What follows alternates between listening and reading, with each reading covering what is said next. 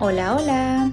Bienvenidos al podcast de español a la mexicana, un podcast para aprender y practicar tu español completamente en español.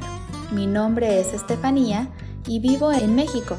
Puedes encontrar la transcripción de este episodio en www.espanolalamexicana.com o visitar directamente mi página de Patreon donde podrás encontrar las transcripciones y contenido exclusivo para seguir mejorando tu español. Bienvenidos y bienvenidas al episodio número 137. En el episodio de hoy les contaré un poco sobre dos leyendas mexicanas de terror. Estamos en octubre y para muchas personas eso significa que muy pronto celebraremos Halloween. Personalmente nunca he sido muy fan de esta celebración, sin embargo, cuando era niña me gustaba disfrazarme y salir a pedir dulces a la calle. México es un país lleno de leyendas que han sido transmitidas de generación a generación. Hoy les contaré sobre dos de ellas, La Llorona y el Chupacabras. Hay un episodio especial dedicado a la leyenda de La Llorona que pueden escuchar después de este si quieren saber más detalles.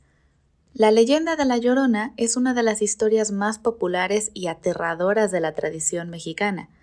Esta leyenda ha sido transmitida de generación en generación y ha tomado diferentes formas a lo largo de los años. Hoy hablaremos sobre una versión común de la leyenda. Hace muchos años, en un pueblo mexicano, vivía una mujer llamada María. Era una mujer hermosa con cabello largo y oscuro, ojos expresivos y una hermosa voz.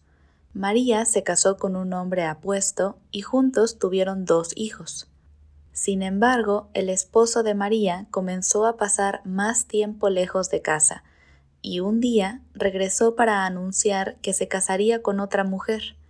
María, llena de rabia y celos, enloqueció y en un ataque de ira ahogó a sus propios hijos en el río.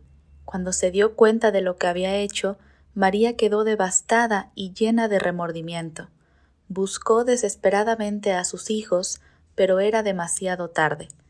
María murió de tristeza y culpa, y desde entonces la figura de la llorona, vestida de blanco y con su largo cabello oscuro, se dice que camina por las noches, llorando y gritando ¡Ay, mis hijos!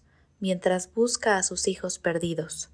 Se cree que su espíritu atormentado persigue a los niños que se acercan al agua por la noche, en un intento de reemplazar a los que ella mató.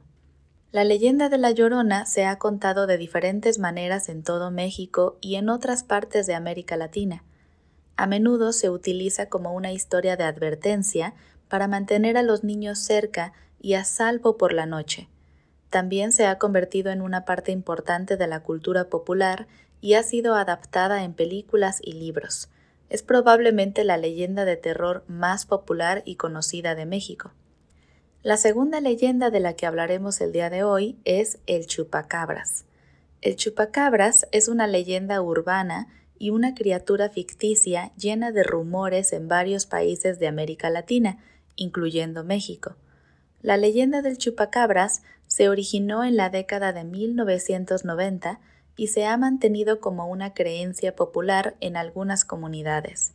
Aunque su apariencia y características cambian según las diferentes versiones de la historia, generalmente se describe como una criatura pequeña, con piel escamosa o peluda, garras afiladas y colmillos, que se alimenta de la sangre de animales. La leyenda del chupacabras en México y otros lugares suele surgir cuando los propietarios de animales descubren que sus cabras, ovejas u otros animales de granja han sido encontrados muertos, con heridas en el cuello y sin rastro de sangre. Estos incidentes misteriosos a menudo se atribuyen al chupacabras. A lo largo de los años se han realizado investigaciones y se han encontrado explicaciones más racionales para estos incidentes, como la acción de depredadores comunes o la negligencia en el cuidado de los animales. A pesar de ello, la creencia en el chupacabras persiste en algunas comunidades y sigue siendo parte de la cultura popular en México y otros países de América Latina. Eso ha sido todo por hoy. Gracias por escuchar este episodio de Español a la Mexicana y les recuerdo que pueden encontrar la transcripción en www.espanolalamexicana.com y apoyarme en Patreon para poder seguir creando contenido para ustedes cada semana. Nos vemos el próximo miércoles con un nuevo episodio. Hasta pronto.